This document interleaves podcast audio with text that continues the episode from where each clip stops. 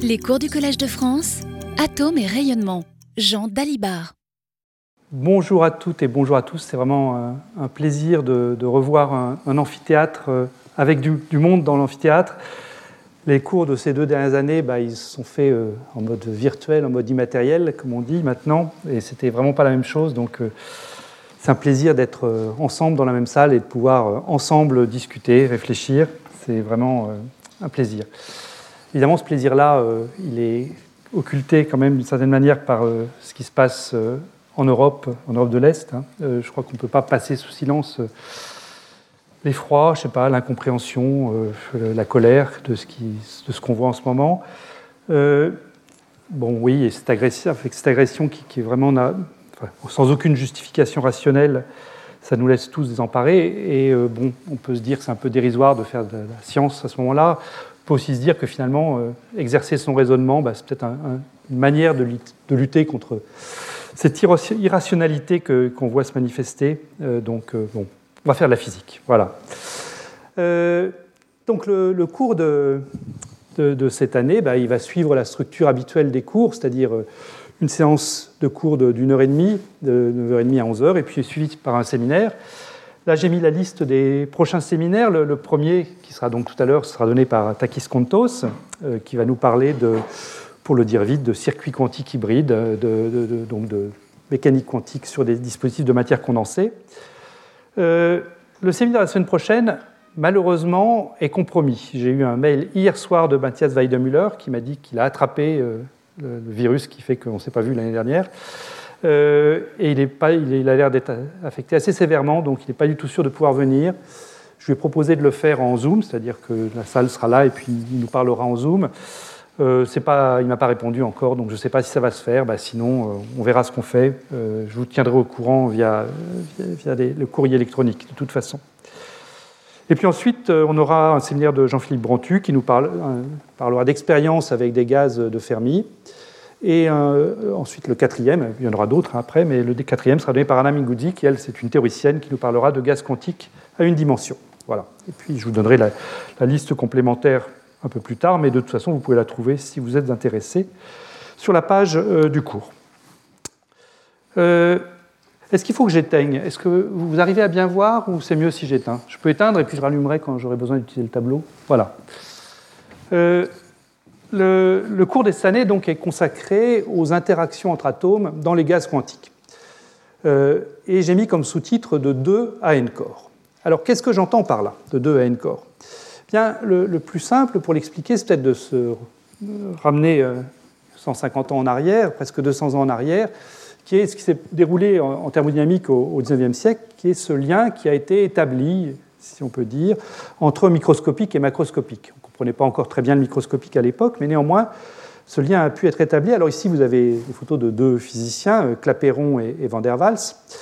Euh, Clapeyron, je dirais, c'est la loi macroscopique de base. C'est la loi macroscopique des gaz parfaits, PV égale N KBT. Alors évidemment, il ne l'a pas écrite comme ça parce que la constante de Boltzmann n'existait pas en 1834, mais bon, il utilisait des moles et des, des noms d'Avogadro. En tout cas, il avait cette relation de proportionnalité entre la pression fois volume et température. Celle-là, bah, je dirais, c'est une loi macroscopique pour laquelle les lois microscopiques sous-jacentes sont pratiquement inexistantes, puisqu'il s'agit de particules sans interaction, sans, taille effective, ni rien. Donc le premier à avoir vraiment fait un pas dans ce lien macroscopique-microscopique, eh c'est Van der Waals, qui, donc, une quarantaine d'années après Clapeyron, euh, dans sa thèse, euh, propose une loi pour ce qu'il appelle des gaz réels. Donc c'est une loi pour laquelle, euh, oups, ah oui, c'est mieux comme ça peut-être. Euh, c'est une loi pour laquelle donc, il introduit un paramètre petit a' ici, un paramètre petit b' ici, qui vient corriger la loi PV égale NKBT, et il donne une interprétation à ces paramètres A' et B'.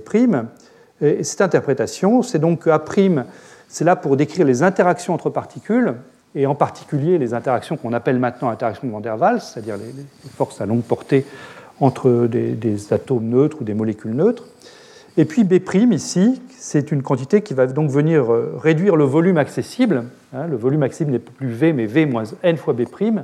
Et c'est donc le volume occupé par chacune des, molécules du gaz, considérée comme une sphère dure, une sphère, impénétrable. Voilà, donc ça c'est un premier pas dans un lien possible entre monde microscopique et monde macroscopique.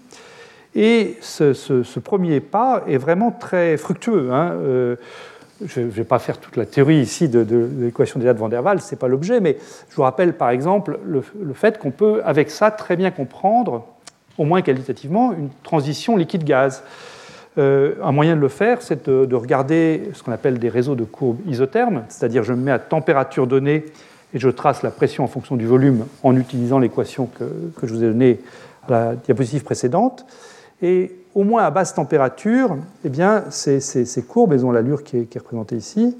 Voilà, donc, ce sont des courbes non monotones, euh, avec une partie ici qui est extrêmement raide. Et cette partie très raide, ça signifie que pour faire un tout petit changement de volume ici, il faut appliquer une, différence de pression colossale. On a donc un système qui est quasiment incompressible. Ça, c'est un liquide. Et puis, sur une même, à une même température, pour le même système, eh j'ai ici une partie beaucoup plus molle, si je puis dire, où là, eh bien, il suffit d'un petit changement de pression pour changer beaucoup le volume. Donc ça, c'est un, aspect gaz. Alors, je suis sûr que vous avez tous, dans vos cours de thermodynamique, étudié et compris comment est-ce qu'on peut utiliser ces courbes non monotones pour euh, pour étudier vraiment le palier de la transition euh, liquide-vapeur. Hein, je, vous rappelle qu'on fait une petite construction, je vais peut-être le faire en bleu, une conduction de Maxwell où on, trace une ligne comme ça, on se débrouille pour que l'air ici soit près égal à l'air là, et ça représente le, palier euh, transition liquide-gaz. bon, je ne vais, pas rentrer dans, ces, dans, ces, considérations ici.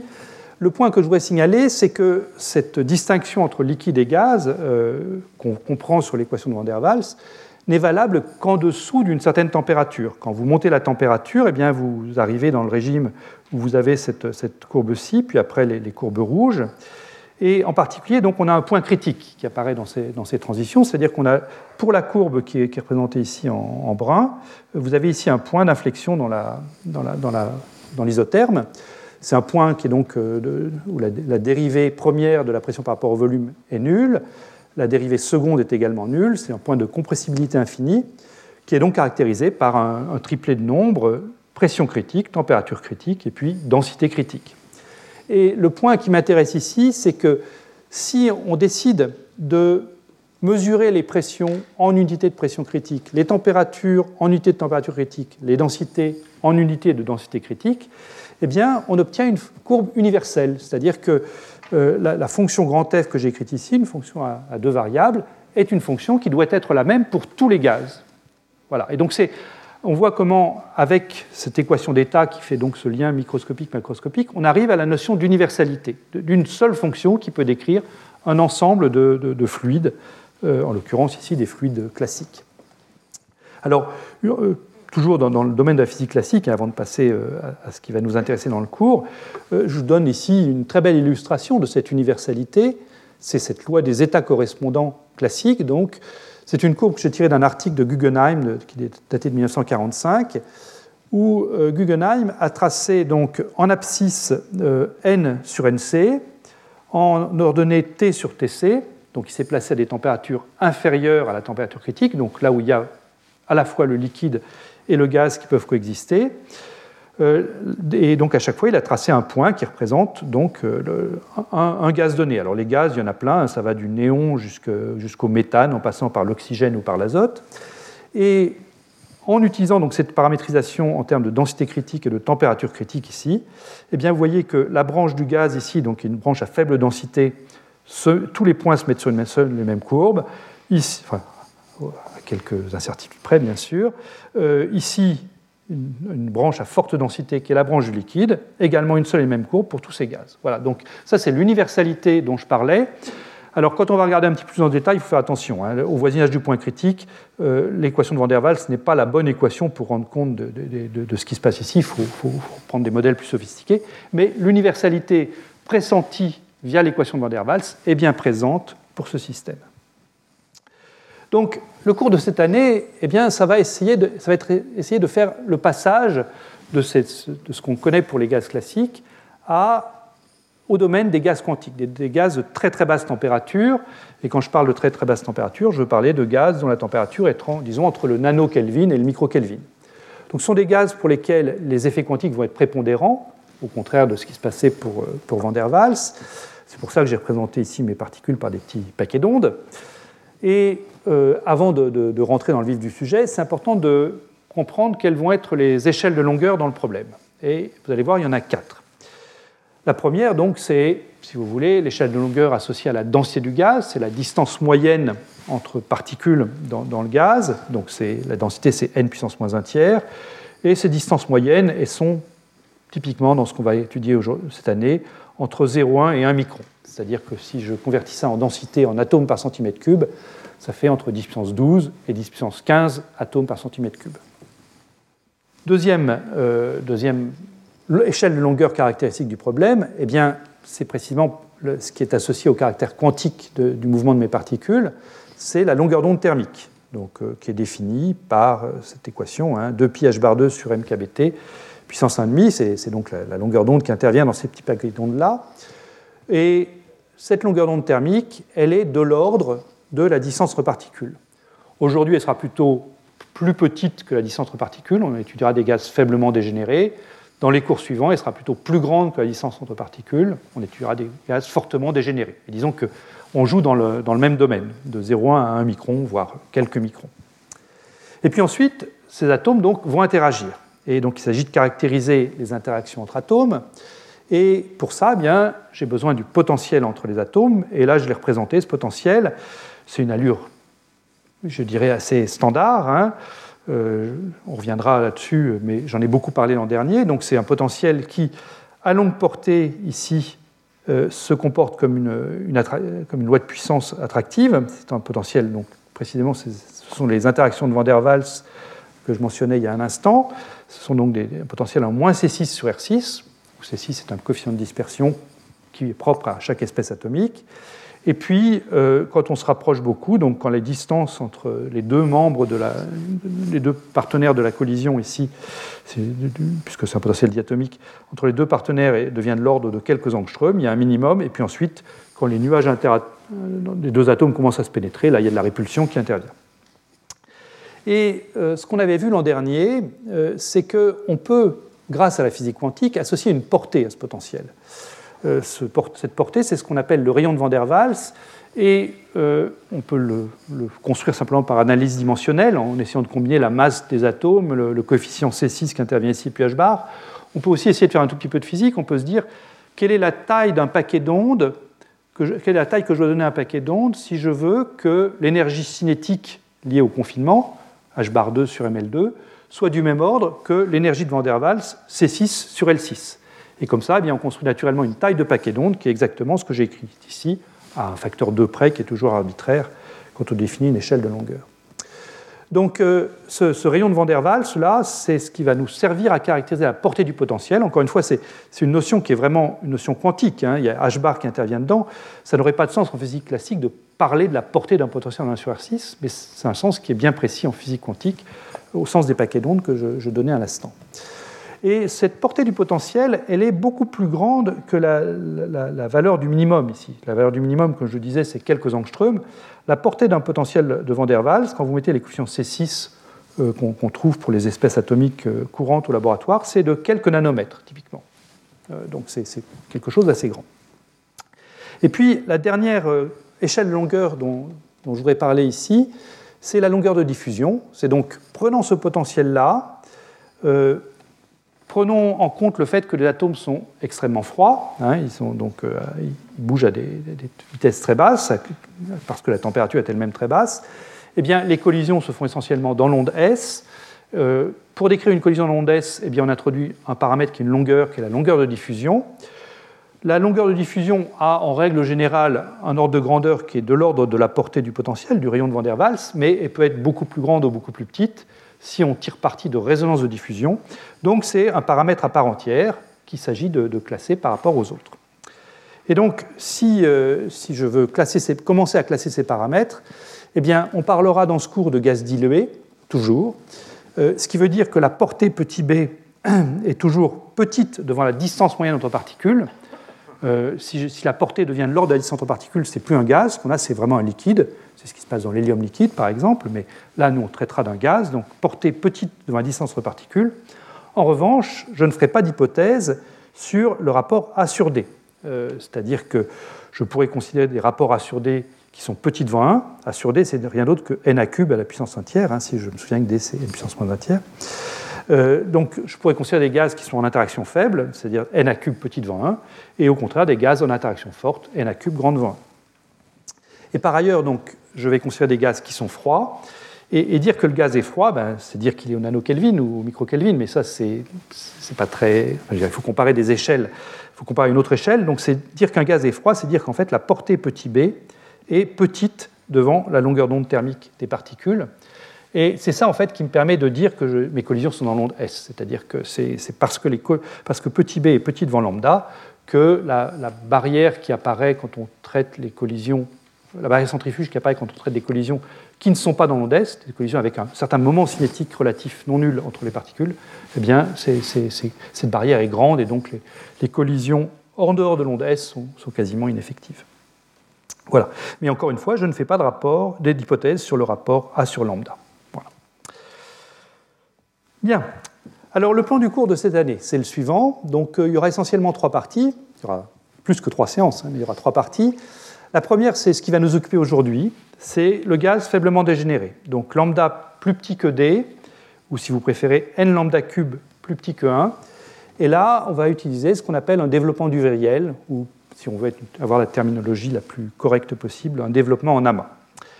Ensuite, on passera plusieurs séances à s'intéresser au régime dégénéré, donc n lambda cube plus grand que 1, donc au contraire de la situation d'aujourd'hui, mais l'interaction faible, c'est-à-dire n a cube petit devant 1.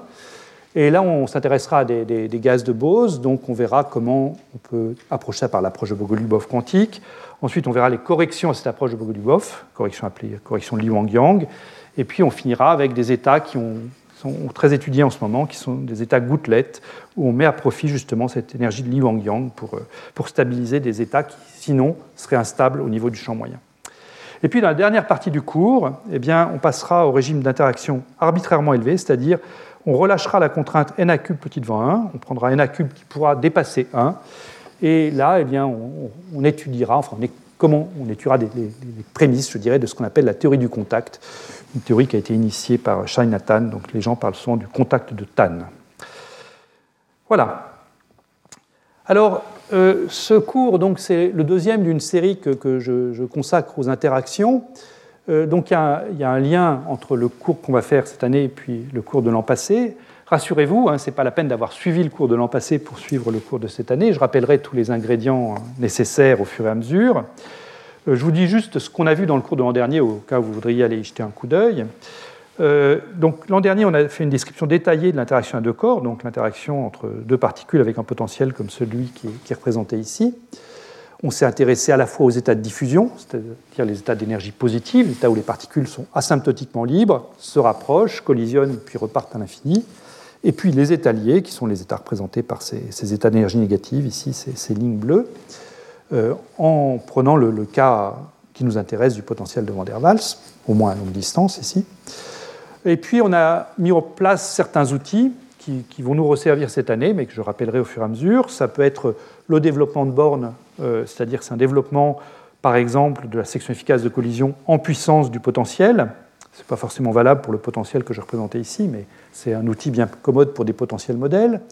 On a vu ce développement en ondes partielles, et on a expliqué pourquoi à basse énergie, c'était essentiellement l'onde S de moment cinétique nul qui contribuait. C'est comme ça qu'on a introduit la longueur de diffusion.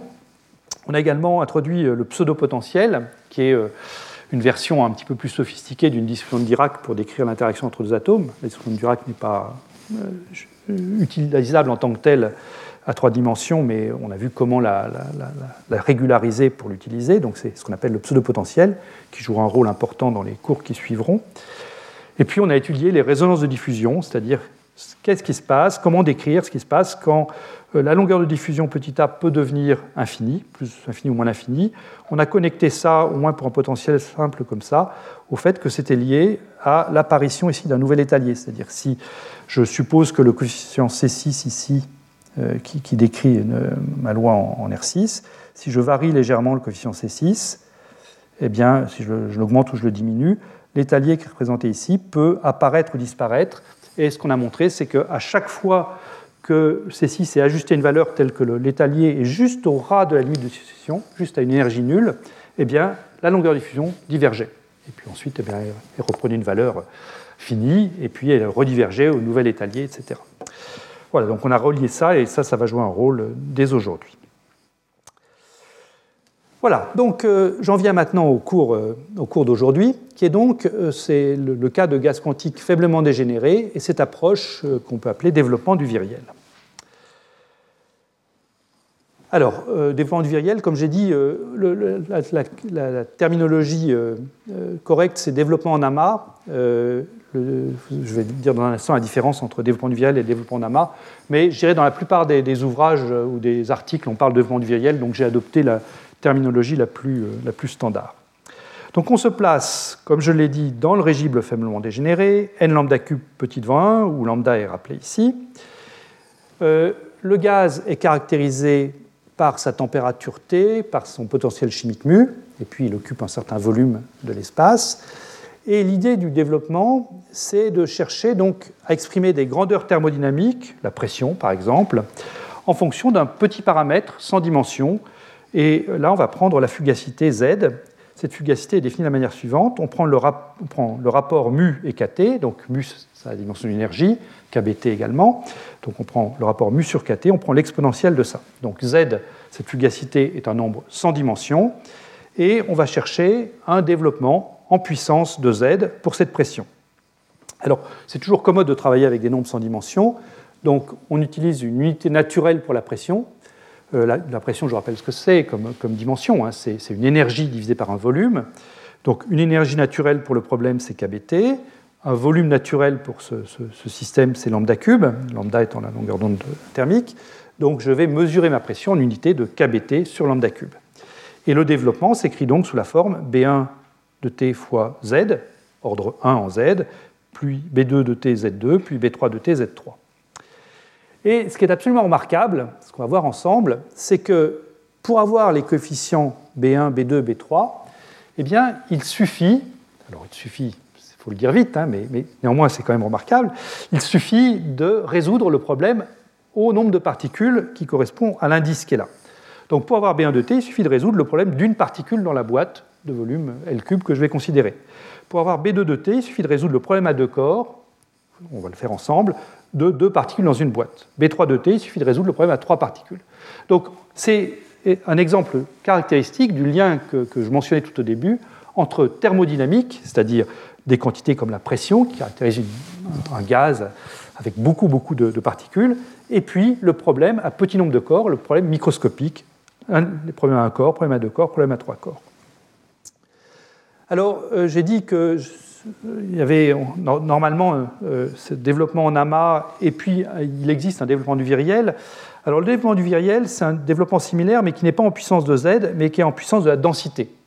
Alors pour avoir un nombre sans dimension, on prend la densité fois lambda cube, euh, donc n lambda cube est un nombre sans, dimension, c'est ce qui caractérise la dégénérescence du gaz. Et à l'ordre 1, en fait, z, on va voir que z est égal à lambda cube, euh, les corrections sont d'ordre 2 et plus. Donc en fait, quand on fait le développement, le vrai développement du viriel en puissance de densité, ou quand on fait le développement en amas en puissance de z, puis en fait ces deux développements à un ordre donné peuvent se connecter. Donc euh, il n'y en a pas un qui est, plus riche que l'autre, et euh, donc moi je vais prendre ce développement du viriel. Voilà. Bien, donc ça c'est ce que le, but du cours. Et euh, donc maintenant je voudrais peut-être rappeler au tableau quelques petites choses sur la thermodynamique avant de se lancer dans, ce, dans cette étude du développement du viriel. Donc, euh, en thermodynamique, donc, ce qu'on étudie, c'est des fonctions thermodynamiques. Et euh, donc la première fonction qu'on étudie, c'est toujours l'énergie, grand E. Et l'énergie, je vous rappelle, on la paramètre en fonction de trois variables, qui est l'entropie, S, donc le volume du gaz, que je vais appeler L cube, et puis donc euh, le dernier, c'est le nombre de particules, grand N. Euh, j'appelle le volume du gaz L cube et pas V, parce que V, c'est le potentiel interatomique. Alors, euh, si j'ai des V qui veulent dire une chose et pas l'autre, ça risque de faire des confusions. Donc, le volume, j'appellerai L cube. Voilà. Euh, donc, une fois qu'on a, l'énergie comme ça, je vous rappelle que, je vais peut-être écrire en blanc plutôt, c'est plus visible, on a une différentielle DE hein, qui est associée aux trois variables S, L cube et, et donc la quantité conjuguée à S, c'est T, donc TDS. L cube, c'est la pression, donc moins P dL cube. Et puis la quantité conjuguée à n, c'est mu, donc plus mu dn. Je vous rappelle comment est-ce qu'on utilise euh, ces, quantités. Par exemple, si je m'intéresse à la pression ici, donc la pression moins P, c'est simplement la dérivée de l'énergie par rapport au volume en gardant constant les autres variables qui sont donc S et puis N. Alors on peut ne pas aimer trop travailler avec ces variables S et puis N. On peut préférer travailler avec la température plutôt qu'avec l'entropie. donc pour ça, on fait des transformations de Legendre. Hein. donc on peut introduire par exemple l'énergie libre, qui est donc elle est une fonction de T L cube et N, qui est simplement l'énergie E moins TS. Et puis on peut aller cran plus loin et introduire ce qu'on appelle le grand potentiel oméga, où cette fois-ci on, se débarrasse de n pour le remplacer par le potentiel chimique, mu, qui est donc E moins TS moins mu n. Et quand on fait ça, donc on a une différentielle totale pour d qui va donc être un moins, le TDS est devenu moins, moins SDT, parce que j'ai soustrait moins TS, moins SDT, j'ai toujours le moins P dl cube, et puis j'ai un moins n d mu. Qui veut dire que cette relation-là, moins P, donc je peux l'écrire également, moins d oméga, dérivée par toujours L cube, mais maintenant les variables que je maintiens constants sont les variables qui ne sont plus S et N, mais qui sont les variables T et mu. Alors pourquoi c'est intéressant de travailler avec le grand potentiel? Eh bien parce que dans le grand potentiel, euh, finalement, euh, les variables, vous savez, les variables thermodynamiques peuvent être intensives ou extensives, c'est-à-dire qu'elles peuvent varier ou non quand je varie la température pour cette chimique. Donc là, ici, j'ai finalement T et mu qui sont des variables intensives.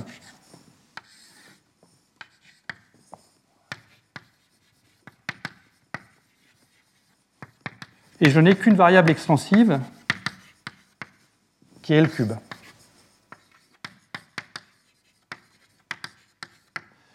Et euh, si je considère un système dans lequel les interactions sont à relativement courte portée, il euh, ne faut pas que j'ai des interactions euh, coulombiennes ou des interactions gravitationnelles. Mais si je prends un système où les interactions sont relativement courte portée, eh bien, je m'attends à ce que oméga de t, un volume multiplié par lambda, et puis le même potentiel chimique, je m'attends à ce que le grand potentiel pour ce système, donc lambda fois plus grand soit simplement égal à lambda fois le oméga t L cube mu. Ce qui veut dire en d'autres termes que oméga, je m'attends à ce qu'il soit proportionnel au volume. Proportionnel au volume. À t mu constant. Et comme par ailleurs le, le P, la pression, c'est juste la dérivée d'oméga par L cube, si j'ai une proportionnalité, eh bien je sais qu'à ce moment-là, j'ai moins P fois V qui doit être égal à oméga. Donc on a une relation très simple entre pression, volume et puis oméga, ce qu'on n'aurait pas pour les autres potentiels thermodynamiques. Donc euh, c'est commode de travailler avec grand oméga. Euh, voilà, donc ça c'est la partie macroscopique. Et puis donc euh, on, a, on établit en, physique statistique un lien entre ce, potentiel, ce grand potentiel, hein, c'est comme ça qu'on l'appelle, ce grand potentiel et puis euh, les, fonctions de, partition. Donc euh, le, lien avec la physique statistique hein, est le suivant. Donc je, je l'écris.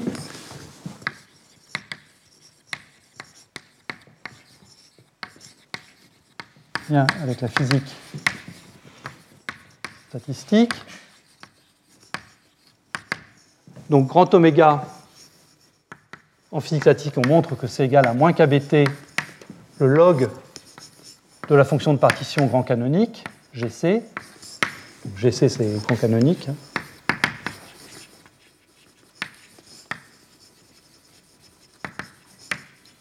Et ZGC se calcule comme somme donc c'est un somme sur les systèmes avec un nombre de particules grand N qui va de 0 à l'infini, de, alors je, vérifie que je prends bien les bonnes notations, oui, Zn, petit z c'est la fugacité que j'ai déjà introduite, z puissance n, pardon, z, z indice n, je vais noter comme ça. Euh, petit z, donc c'est la fugacité que j'ai déjà introduite, hein, c'est ce exponentiel de mu sur kbt.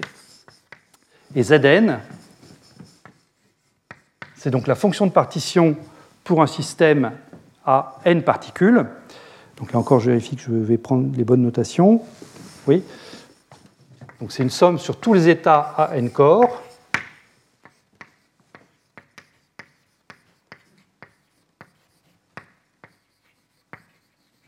de exponentielle de moins EJ, que je note n ici, sur KBT.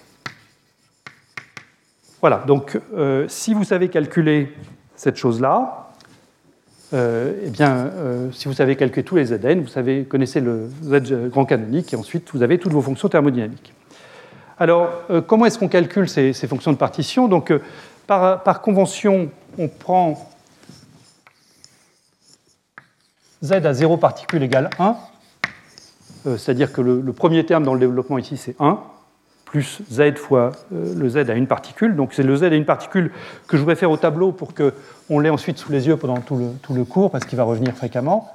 Donc comment est-ce qu'on calcule z1 Donc z1, c'est donc la somme, la fonction de partition sur, en sommant sur l'état à un corps.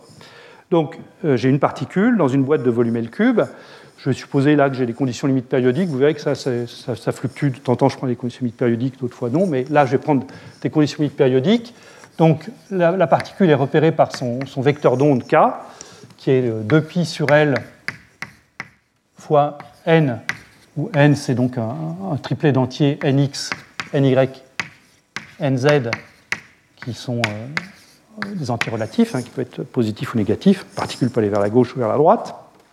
Et donc, le, Z, 1 c'est simplement la somme sur, tous les n, si vous voulez, de exponentielle moins h bar 2 kn, enfin k, k carré sur 2m kbt. Et pour calculer ça, eh bien la, technique habituelle, c'est de transformer la somme en une intégrale en faisant tendre L vers l'infini. Donc les, les distances entre les différents k tend vers 0, donc je peux passer à une intégrale. Le passage intégral me fait introduire un L cube sur 2pi au cube. J'ai une intégrale sur D3K, et puis de ce exponentiel moins h bar 2 K2 sur 2m KBT. Et c'est là que c'est intéressant d'introduire la longueur d'onde de De Broglie. Donc je vous rappelle sa définition. Un lambda 2, c'est 2pi h bar 2 sur m KBT. C'est ce que j'ai écrit plusieurs fois sur les, diapos. Donc, euh, ce que je reconnais ici, alors je vais essayer de ne pas me tromper, je veux un 2pi en haut, donc il faut que je multiplie par 2pi euh, en haut et en bas. Donc ça, c'est exponentiel moins lambda 2 k2 sur 4pi. Et donc là, j'ai une intégrale gaussienne à faire ensuite, qui va me donner donc L cube sur 2pi cube et euh, l'intégrale gaussienne, donc ça me donne euh, racine de pi sur a, donc 4pi2, euh, puissance, donc c'est racine, mais j'en ai 3, donc puissance 3,5. Et puis j'ai 1 sur lambda cube qui sort. Donc le 4pi2 s'élimine avec ce 2pi cube ici. 4pi2 puissance 3,5 s'élimine avec le 2pi cube qui est là. Euh, c'est la raison d'être finalement des quotients de pi qui interviennent ici. Hein. on se demande toujours pourquoi on les met, mais c'est juste pour que cette fonction-là soit simple. Et donc je trouve que Z1 est simplement égal à L cube sur lambda cube. Voilà. Donc le problème a un corps, il est réglé, on n'en parle plus, il n'y a pas de, de souci. Voilà, je ne sais pas si j'ai autre chose à, mettre au tableau pour l'instant. Oui, donc ce qui va, je peux mettre ce qui va nous intéresser. Donc c'est de, ce qui va nous intéresser maintenant, c'est de trouver la pression donc en unité de, euh, donc, comme je disais, KBT sur lambda cube. Donc je vais mettre le lambda cube au numérateur.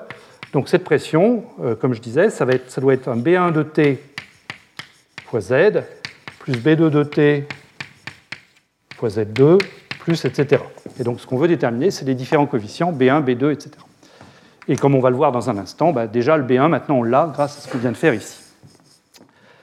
Alors, voilà, cela étant posé, euh, je passe, je reviens sur les diapos. Donc euh, voilà le, plan de ce qu'on va faire ensemble. Je laisse allumer encore un instant si vous voulez finir de prendre des notes. Euh, on va voir donc le principe de ce développement du viriel. On va commencer par le gaz parfait de Boltzmann, le rôle des statistiques quantiques, puis ensuite le principe général. On va passer un petit peu de temps sur le coefficient B2. Euh, on va le calculer pour les interactions d'ondes et on va s'intéresser en particulier au cas d'une résonance de diffusion. Et puis ensuite, eh bien, on ira voir un, système pour lequel les coefficients B3, B4, etc. peuvent être calculés et mesurés précisément. Euh, on s'arrête à B4 en fait, il ne faut pas que je mette etc. si je veux dire mesurer précisément, B4, euh, qui est le gaz de Fermi dans le régime unitaire. Voilà, donc c'est ça le programme pour aujourd'hui. Toujours avec le développement qui est rappelé en haut ici. Voilà, donc euh, je vais peut-être revenir à une lumière plus tamisée. Voilà. Donc commençons par le gaz parfait classique, c'est-à-dire la statistique de Boltzmann. Donc on a besoin pour calculer le grand potentiel de Zn, fonction de partition à n particules. La statistique de Boltzmann, c'est la plus simple possible. Ça consiste à dire qu'on a des particules qui sont indépendantes et qu'on compte comme on a l'habitude de compter des particules. Donc Zn, c'est simplement Z1 à la puissance n. Euh, le seul compromis par rapport à, la physique quantique, si je puis dire, c'est le, le, préfacteur, le 1 sur factoriel n, qui est là, qui est là pour résoudre le paradoxe de Nernst, paradoxe qu'on trouve quand on mélange deux gaz qui sont en fait identiques. Eh bien, on ne doit pas changer l'entropie, et donc le, 1 sur factoriel n est, là pour ça. Donc la fonction de répartition grand canonique, telle que je l'ai définie au tableau, euh, c'est donc simplement la somme des Zn, z puissance n. Donc je reconnais un développement en série d'une exponentielle, puisque j'ai petit z, la fugacité fois z1 à la puissance n divisé par n factoriel. Donc la fonction de partition grand canonique est très simple, c'est simplement l'exponentielle de petit z fois z1. Z1, c'est ce que j'ai calculé là-bas, hein, c'est le L cube sur lambda cube. Donc le grand potentiel, eh bien, c'est le log de cette fonction grand canonique, fonction de partition grand canonique. Le log d'une exponentielle, eh bien, c'est l'argument lui-même. Donc grand oméga, simplement moins kt, petit z z1 avec z1 égale L cube sur lambda cube. Voilà, le tour est joué, on a tout ce qu'on veut. On en déduit les fonctions thermodynamiques euh, qu'on souhaite. Donc la pression, par exemple, on a vu que ça c'était simplement le grand potentiel divisé par le volume, au signe près. Donc euh, vous prenez ce grand potentiel qui est écrit ici, vous divisez par le volume, et vous trouvez que la pression dans les unités kBT sur lambda cube que je veux, c'est petit z, simplement. Et la densité spatiale, euh, qui est la dérivée de la pression par rapport au potentiel chimique, ça, sort, alors si je rallume, ça sort de, ça, par exemple. Le nombre de particules grand N, c'est la dérivée de oméga par rapport à mu. Et donc, euh, si je veux la densité, il faut que je divise ça par le volume. Et donc, comme, comme l'oméga est proportionnel au volume, la densité spatiale, c'est bien la dérivée de la pression par rapport à mu. C'est tout un petit jeu euh, auquel vous êtes peut-être habitué sur les, sur les fonctions thermodynamiques. Et donc, j'en déduis que n lambda cube est égal à z lui aussi. Ça, c'est ce que j'annonçais tout à l'heure, hein, c'est que pour un gaz faiblement dégénéré, à l'ordre 1, on trouve que euh, la, densité d'un espace des phases, c'est simplement la fugacité. Et donc là, bah, vous retrouvez, si vous en aviez un, doute, la loi du gaz parfait, P égale petit n kBt. Et puis, on a donc euh, gratuitement le développement du viriel pour ce système, puisque je vous rappelle que le développement du viriel, c'est un développement de la pression dans ces unités qui sont écrites ici en fonction de petit z. Et là, bah, le développement, il se réduit à sa plus simple expression. J'ai un terme dans mon développement, et c'est le terme linéaire z. Donc j'en déduis que le coefficient B1 est égal à 1, et j'en déduis que tous les coefficients BJ pour J supérieur à 2 sont nuls. Voilà, donc le développement du viriel, ou le développement en amas pour un gaz parfait classique, il est très simple. Les gaz parfaits quantiques. Donc là encore, je ne vais, pas refaire un cours là-dessus. Hein. je pense que beaucoup d'entre vous l'ont eu à l'université. Donc, euh, comment est-ce qu'on s'y prend? Il faut prendre en compte dans le calcul du grand potentiel l'indiscernabilité entre particules, le fait qu'il faut compter les, particules en, prenant en compte le fait qu'on ben, ne peut pas mettre deux fermions dans la même boîte et que deux bosons dans une boîte, c'est un seul état. Bon, je ne reviens pas là-dessus. Euh, on remplace, quand on fait ça, quand on le fait correctement, on remplace le grand oméga qui est écrit ici, qui est celui que, j'ai écrit au tableau tout à l'heure, la somme sur les fonctions de partition hein, euh, simples, à cette expression-ci, qui est un petit peu plus compliquée pour les bosons polarisés ou pour les fermions polarisés, avec un log de 1 moins z exponentielle moins ej pour les bosons et un log de 1 plus z exponentielle moins ej pour les fermions. C'est pas, ensuite, ce n'est pas très, très compliqué de, continuer. Euh, ce, que je veux, c'est un développement en puissance de z, et là, z est à l'intérieur d'un logarithme. Donc pour, pour progresser, je développe le, logarithme de 1 moins x en série entière. J'utilise ce développement-là. Et j'obtiens comme ça, simplement, ce que devient le, développement du, du, viriel, partant du gaz de Boltzmann ici, au gaz de Bose ici, ou au gaz de Fermi ici. Alors, pour le gaz de Bose, on voit apparaître une somme infinie de termes maintenant, qui sont tous positifs, et qui sont donc des ZJ sur J puissance 5 demi. Donc chaque coefficient BJ de t, c'est 1 sur J puissance 5 demi. Pour J égale 1, on retrouve que B1 de t égale 1, mais pour, euh, pour les, J plus élevés, à 2 particules, à 3 particules, c'est des J puissance 5 demi. Et pour des fermions, on a des signes qui alternent, moins 1, plus 1, moins 1, plus 1, comme ça. Donc B1 de t vaut toujours 1, mais B2 va être négatif, B3 sera positif, etc. Voilà, donc les gaz parfaits quantiques, je ne fais pas la démonstration, hein. encore une fois, c'est dans tous les livres et, je suis sûr que beaucoup d'entre vous l'ont déjà vu, donc euh, je ne sais pas, pas là-dessus que je veux me, focaliser dans, le cours, mais c'est quelque chose de, bien maîtrisé. Maintenant, comment est-ce qu'on va procéder donc quand il y aura des interactions, quand, on quitte le domaine du gaz parfait? Donc on cherche ce développement P lambda cube sur KBT en puissance de Z ici. Donc c'est vraiment, je l'écris à gauche ici. Et par ailleurs, donc, on a vu que grand oméga, notre fonction de notre, pardon, notre, notre grand potentiel, c'est le log de la fonction de partition grand canonique qui s'écrit 1 plus petit z plus z1 plus z2, z2, etc. Et je sais par ailleurs, c'est ce qu'on a vu ensemble, que la pression, c'est simplement grand oméga divisé par le volume. Donc ce qu'il s'agit simplement, c'est d'identifier terme à terme le développement que je souhaite qui est à gauche, et puis le développement dont je dispose quand je fais le lien entre les fonctions de partition et puis les potentiels thermodynamiques à droite, ici. Donc ça, il ben, faut, relever ses manches, il hein, faut développer ce log encore, et puis on identifie terme à terme les puissances de z. Donc le terme d'ordre 1, le B1 de t qui est ici, c'est le terme linéaire en z qui va apparaître là, qui sera simplement B1 de t égale 1. Euh, c'est ce qu'on a déjà trouvé pour le gaz parfait et, pour, les, enfin pour les gaz parfaits en général, quantiques ou classiques. B2 de t, quand vous faites l'identification terme à terme, vous trouvez que B2 de t fait intervenir il faut que je cherche les termes en Z2 ici. Hein. Donc euh, je vais avoir ce Z2 là, et puis je vais avoir le ZZ1 au carré qui va apparaître quand je vais le développer. Donc B2 de t, quand vous faites le calcul, vous trouvez que c'est Z2 moins Z1 carré sur 2. B3 de t, ce sera Z3 moins Z1 Z2 plus Z1 cube sur 3, etc. Et on trouve comme ça immédiatement ce que j'annonçais au début, c'est-à-dire ce lien microscopique-macroscopique. Pour avoir le coefficient B2, eh bien, la seule chose dont j'ai besoin, c'est la fonction de partition à deux corps Z2. Je n'ai pas besoin de résoudre de problème à n corps pour trouver B2 de t. Et de la même façon, pour trouver B3 de t, j'ai besoin de la fonction de partition Z3 et puis les fonctions de partition Z1 et Z2 que je connais déjà, si j'ai résolu le problème de B2. Donc j'ai besoin essentiellement de résoudre le problème à trois corps. Ce qui n'est pas simple, hein, mais néanmoins, c'est quand même un, grand progrès par rapport à 10 puissance 23 particules. Voilà. Donc, ça, c'est le, principe du développement du viriel. Et donc, maintenant, ben, ce qui va nous intéresser, c'est de essayer de voir ce qu'on peut dire pour nos gaz quantiques en interaction sur Z2 d'une part, puis sur Z3 et éventuellement sur Z4. Voilà, donc ça c'était le, cadre général de ce qu'on veut faire aujourd'hui. Alors maintenant, je vous propose de nous intéresser au deuxième coefficient du viriel, B2 de t. C'est le premier non trivial, si je puis dire, puisque B1 de t c'était 1, c'est une particule dans une boîte, il n'y a pas grand-chose à dire là-dessus. Donc pour ça, il faut que je prenne en compte les interactions entre particules. Et là, je vais me limiter au cas de deux particules identiques. Donc ça peut être des bosons ou des fermions.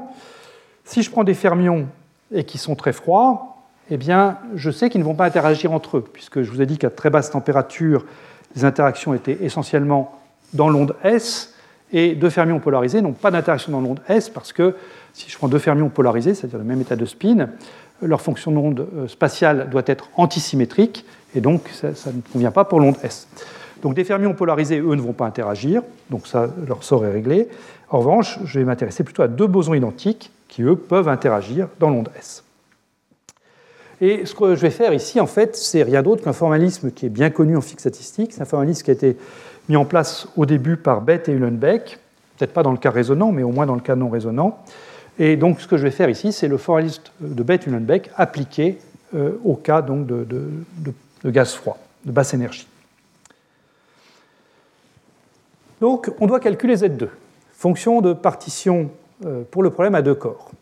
Et la première chose à faire, quand on est face à un problème à deux corps, ça vous l'avez sûrement tous vu, c'est vrai quand on fait de l'astronomie, tout comme quand on fait de la physique quantique, c'est de séparer la variable du centre de masse et puis la variable relative. Euh, et ça, ça se manifeste au niveau des fonctions de partition par le fait suivant, c'est que Z2, je peux l'écrire comme le produit de la fonction de partition du centre de masse, donc une somme sur tous les états possibles pour le centre de masse, fois Z relatif, somme sur tous les états possibles du mouvement relatif. Le mouvement du centre de masse, ben lui, il est très simple. C'est simplement le mouvement d'une particule libre de masse 2m. Donc, je suis ramené à mon calcul de Z1 tout à l'heure. Simplement, je dois prendre en compte le fait que la masse n'est pas m, mais 2m. Et donc, si vous regardez comment est-ce que la masse intervenait dans mon Z1, alors là, c'est un peu sombre, mais Z1, je vous rappelle ce que c'est. Hein, c'est écrit ici, c'est L sur lambda cube ici, et lambda, je ne me souviens plus si j'ai écrit sa valeur, oui c'est ça, lambda est écrit ici, donc lambda est proportionnel à la racine de m, donc j'ai du m puissance 3,5 qui intervient là, donc quand je passe la masse de m à 2m, j'ai un 2 puissance 3,5 qui va apparaître.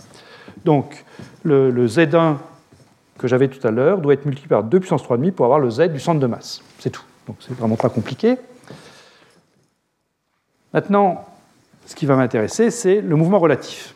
Donc Z relatif, c'est une somme sur tous les états état libre ou état lié, du potentiel d'interaction entre mes atomes, euh, avec un mouvement qui se fait donc avec la masse réduite, cette fois-ci, qui vaut m sur 2. Donc voilà mon potentiel, et voilà les états qui m'intéressent. Donc euh, les états liés, ce sont les petits traits bleus qui sont ici, et puis les états libres, les états de diffusion, c'est les états d'énergie positive qui sont là, où les particules arrivent de l'infini, tapent l'une contre l'autre et repartent à l'infini.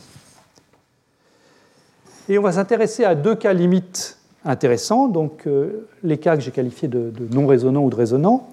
Donc euh, le cas non résonant, c'est une interaction en onde S où je ne suis pas au niveau où j'ai un, étalier qui est sur le point d'apparaître.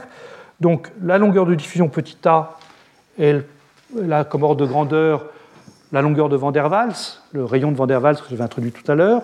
Donc il est petit, la, petit a est petit devant lambda. Et puis je regarderai le cas opposé d'une interaction résonante où j'ai un étalier qui est sur le point d'apparaître ici, donc A de l'ordre infini, enfin de l'ordre infini très très grand devant, devant les autres paramètres du problème, euh, positif ou négatif. Alors commençons par le cas non résonant, donc le cas petit a très petit devant lambda en valeur absolue. Donc je dois sommer sur les étaliers et sur les états de diffusion. Commençons par nous intéresser aux étaliers. Les étaliers, si je suis loin de résonance, ont une énergie qui est négative, et cette énergie est en valeur absolue très grande devant KT, par définition d'être loin de résonance. Je dis, que A est, petit devant lambda, ça revient à dire que l'énergie des étaliers, tous les étaliers, même le dernier étalier, a une énergie qui est grande devant KT. Alors cet étalier, est-ce qu'il joue un rôle dans une expérience d'atome froid? Eh bien la réponse est non, essentiellement, euh, pour la raison suivante. Vous prenez vos atomes, vous les refroidissez par laser, par évaporation, et puis les atomes de temps en temps peuvent faire une collision. Alors il faut une collision à trois corps.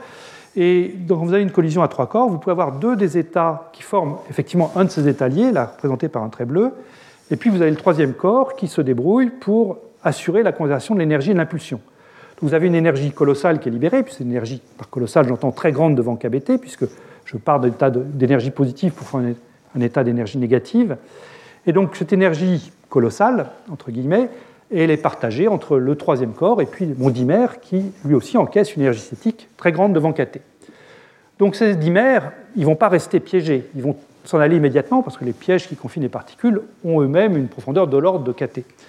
Donc les dimères, certes, ils, ils, peuvent être produits de manière transitoire, mais très rapidement, ils sont perdus pour la science et ils ne rentrent pas dans l'équilibre thermodynamique. Je n'ai pas un état d'équilibre thermodynamique entre les dimères et puis les monomères qui sont en train de collisionner ici. Euh, ça veut dire que donc, je ne vais pas les prendre en compte dans ma, fonction de partition. Et, si je les prenais en compte, ben, ce que je trouverais, en fait, c'est que toute la population s'accumule dans le dimère du bas, là, parce que lui, il a une énergie négative très grande, donc le puissance moins EJ sur KT pour lui, c'est un nombre qui est très très grand devant tous les autres, en particulier ceux des états de diffusion. Mais ce que je suis en train de vous dire ici, c'est que quand on fait des expériences d'atomes froids, en fait, le mot anglais serait on foule, on, trompe la nature. Euh, c'est-à-dire que l'état fondamental d'atomes de rubidium, de strontium, de, votre espèce atomique favorite, l'état fondamental à, température de microkelvin, ce n'est pas un gaz, c'est un solide avec une pression de vapeur saturante négligeable. Tout ce qu'on fait, nous, c'est qu'on trompe la nature en fabriquant un état métastable où le, gaz reste euh, à l'état vapeur, et puis quand, il par malheur une dimère se forme, aussitôt il est éjecté. Voilà. Mais, sinon, si on devait prendre en compte tous les états, ce qu'on trouverait, c'est que tout le monde s'accumule ici. Donc, on oublie les états liés parce que donc n'interviennent pas dans l'état d'équilibre thermodynamique, et on ne garde que l'état de diffusion. C'est eux qui vont contribuer à la fonction de partition. Donc ces états, ils ont un nombre d'ondes K, euh, qui m'a décrit la collision, qui est de l'ordre de 1 sur lambda. En d'autres termes, ce que je suis en train de vous dire, c'est que le, h bar 2, K2 sur 2m est de l'ordre de KBT, ici.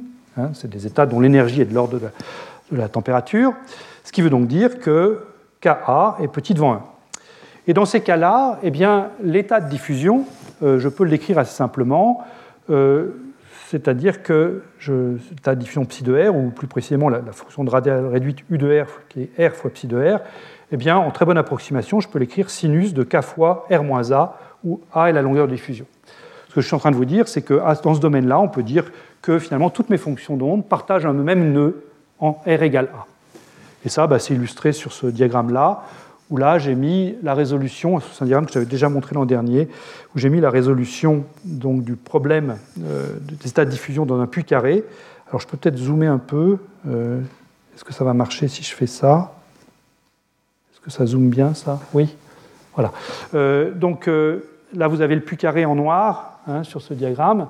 Et puis j'ai choisi les paramètres du puits carré, profondeur et, et portée petit b euh, tel que j'ai une longueur de diffusion A qui est de l'ordre de 5 fois petit b, et vous voyez effectivement donc, toutes, les, euh, toutes les fonctions d'onde correspondant à différents cas choisis ici, donc euh, des cas plus ou moins grands correspondant à des, énergies plus ou moins grandes, tous se croisaient quasiment au même endroit, et cet endroit, bah, c'est précisément la longueur de diffusion petit a.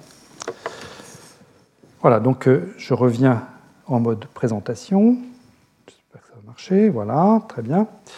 Donc, le, point, donc, c'est que j'ai toutes mes fonctions dans un nœud au même endroit, et la, manière dont je vais prendre en compte l'interaction de particules, eh bien, c'est par le fait que finalement la présence de ce nœud imposé en R égale A, ça va venir modifier ma densité d'état. La densité d'état, c'était à trois dimensions le L cube sur 2pi cube que j'avais introduit tout à l'heure quand j'étais passé d'une somme discrète à une intégrale. Là, pour le canal dans l'onde S, eh bien, ça va venir me modifier la densité d'état parce que mes particules, finalement, elles n'ont pas toute la boîte pour elles, mais elles doivent avoir un nœud, non pas en zéro, mais en R égale A, c'est ce que vous voyez ici. Donc comment est-ce qu'on prend ça en compte? Eh bien, je dois donc calculer cette somme sur tous les états n de exponentielle moins h bar carré, kn carré mkt. Mes fonctions d'onde radiales réduites sont dans sinus k fois r moins a. Et donc euh, là, je vais prendre des conditions limites euh, strictes. Euh, c'est plus simple pour ce problème-là. Je vais supposer que ma, particule relative est confiée dans une sphère, et euh, je, prends donc une sphère de rayon grand R. Euh, et ce que je vais dire pour, prendre en compte donc cette quantification dans, ma sphère, c'est dire que donc k fois r-a doit s'annuler sur les parois de la sphère. Donc kn, k fois r-a où je prends grand R, le rayon de la sphère, euh, doit être un multiple entier de pi, c'est-à-dire que Kn doit être égal à n fois pi sur R moins 1. R va tendre vers l'infini à la fin du calcul, bien sûr, mais euh, c'est ça que je trouve. Et donc, quand je fais mon calcul de la fonction de partition pour le canal euh, de l'onde S, donc c'est une intégrale à une dimension cette fois-ci, pour retrouver l'intégrale à trois dimensions là-bas, il faudrait que je somme sur tous les états de moment cinétique donc euh, euh, les L qui, qui, vaudraient 0, 1, 2, 3 avec les, les, M associés. Là, je me contente de L égale 0, M égale 0, donc c'est une intégrale à 1D. Et ce que j'avais tout à l'heure, qui était le L sur 2pi que je prenais au cube, eh bien, le L est remplacé par R-A sur pi ici. Et puis j'ai une somme de 0 à l'infini de ce exponentiel, moins h bar 2 K2. C'est sur M et pas sur 2M parce que c'est la masse réduite qui intervient. Voilà, et c'est une intégrale gaussienne comme tout à l'heure, donc je ne refais pas le calcul, je trouve R-A sur racine de 2 lambda. Le R ici, je ne vais pas m'en préoccuper. Ce R-là, il serait là même en l'absence d'interaction. Là, j'ai traité mon problème d'une autre manière que ce que j'avais fait là-bas, mais le R là, il est là pour me décrire le problème sans interaction. Ce qui m'intéresse ici, c'est le moins A qui vient ici, qui vient me modifier ma fonction de partition pour ma variable relative, qui est le terme dû aux interactions. Donc, la présence des interactions dans ce problème-là, c'est ce moins a qui vient ici, moins a sur racine de 2 lambda. Et donc, maintenant, ben, j'ai plus qu'à redébobiner tout. Mon Z2, je vous ai dit, c'est le produit Z centre de masse fois Z relatif. On a calculé Z centre de masse avec ce 2 puissance 3,5 fois Z1. On vient de calculer le Z relatif qui est ici. Et donc le B2 de T, je vous ai dit que c'était Z2 moins Z1 carré sur 2. Donc j'ai la valeur de B2 de T. Euh, encore une fois, le R, je le réintègre dans la, théorie du gaz parfait que j'ai vu jusqu'à maintenant. Donc euh, c'est ce qui va me donner pour mes bosons euh, le 1 sur 2 puissance 5 demi. Et puis j'ai ce moins A sur lambda avec un racine de 2 et puis le 2 puissance 3 demi qui est au numérateur qui me donne un moins 2A sur lambda au final. Voilà. Et donc j'ai le coefficient du viriel dans le cas loin de résonance. Encore une fois, c'est le résultat de Beth-Uhlenbeck. Je n'ai pas je n'ai rien trouvé de bien original ici, hein, mais euh, c'est agréable de le faire d'une manière assez économique, je dirais. Alors on peut faire un, retour vers la thermodynamique. Euh, comment est-ce que ces choses-là se, connectent à, la thermodynamique telle que je l'avais présentée euh, au tableau? Donc le grand potentiel du gaz, eh bien, à cet ordre-là, je vous rappelle que c'est le grand potentiel est proportionnel à la pression, donc ça va faire intervenir Z plus B2, Z2, euh, avec donc ce B2 qui vaut pour des bosons le 1 sur 2 puissance 5 demi lié à l'indiscernabilité et le moins 2A sur lambda lié aux interactions. Pour des fermions, je n'ai pas d'interaction, j'ai simplement l'effet de statistique quantique moins 1 sur 2 puissance 5 demi. Euh, une fois qu'on a grand oméga, on peut calculer toutes les autres fonctions euh, de. Hein. Vous pouvez calculer l'entropie en prenant les dérivés partiels par rapport à la température. Vous pouvez ensuite calculer l'énergie. Alors là, j'ai mis le résultat sans démonstration, mais vous pouvez le prendre comme un exercice si vous voulez. Et qu'est-ce qu'on peut dire de ce qu'on obtient à la fin quand on remplace B2 par sa valeur, soit ici, soit là, soit dans l'expression de la pression? Donc ce terme lié aux statistiques quantiques, déjà, le 1 sur 2 puissance 5 demi ou moins 1 sur 2 puissance 5 demi. Si vous exprimez la pression en fonction des variables densité et puis température, ce que vous trouvez, c'est que la pression est augmentée à cause de pour les fermions à cause de ce moins 1 sur 2 puissance 5 demi. Et ça, c'est rien d'autre que l'effet de, de. C'est ce qu'on appelle la pression de Pauli. C'est le fait que quand vous mettez deux fermions, si vous essayez de les mettre au même endroit, ben, ils ne veulent pas. Donc finalement, le volume accessible pour les fermions est plus petit que ce qu'on penserait si, on avait affaire à des particules obéissant à la cycle de Boltzmann. Et donc vous avez une augmentation de la pression pour des fermions à n était fixé. Et de la même façon, vous aurez une diminution de la pression si vous prenez des bosons. Quant au terme d'interaction, donc le moins 2A sur lambda, qui est donc pour des particules polarisées présents seulement pour des bosons, eh bien, euh, vous pouvez calculer l'énergie qui est là. Et cette énergie, vous pouvez vérifier qu'elle s'écrit sous la forme petit g fois la densité fois le nombre de particules. Donc c'est une, énergie qui est extensive. Hein. Quand j'augmente le nombre de particules à densité fixée, eh bien, j'augmente l'énergie d'autant. Euh, cette expression est intéressante. Petit g, c'est un coefficient qu'on va voir apparaître bien souvent, hein, qui, est, typique des gaz quantiques. C'est 4 pi h bar 2 fois la longueur de diffusion petit a divisée par la masse. Et pour ceux d'entre vous qui sont habitués à la physique des condensats, eh bien, cette expression pour l'énergie d'interaction, c'est la même que celle d'un condensat pur à un facteur de près. Pour un condensat pur, vous avez 1,5 de petit g fois n grand n. Et là, vous avez 1 et ça, eh bien, c'est cette différence facteur 2, ça peut rappeler des choses aux opticiens de la salle. Euh, c'est rien d'autre que le facteur Hanbury-Brown et Twist. C'est le fait que quand vous avez un champ fluctuant gaussien, eh bien, les fluctuations de densité euh, font que la valeur moyenne de n carré, c'est deux fois le carré de la valeur moyenne. Et c'est rien d'autre que ça, ce facteur 2 que vous avez ici pour un gaz de Bose faiblement dégénéré par rapport à ce qui se passe pour un condensat pur, qui, là, pour le coup, c'est fortement dégénéré et il n'y a pas de, fluctuation de densité. Voilà ce que je voulais dire sur le cas non résonant. Maintenant, le cas résonant, euh, comment est-ce qu'on le traite? Donc le cas résonant, comme je l'ai dit, se produit quand euh, vous êtes dans une situation où une très légère modification du potentiel d'interaction conduit à l'apparition d'un nouvel étalier. Euh, plus précisément, ben, le, schéma canonique pour ça, c'est ce que j'ai représenté ici. Supposons que vous preniez un puits carré pour simplifier, mais ça pourrait aussi être un potentiel de Van der Waals.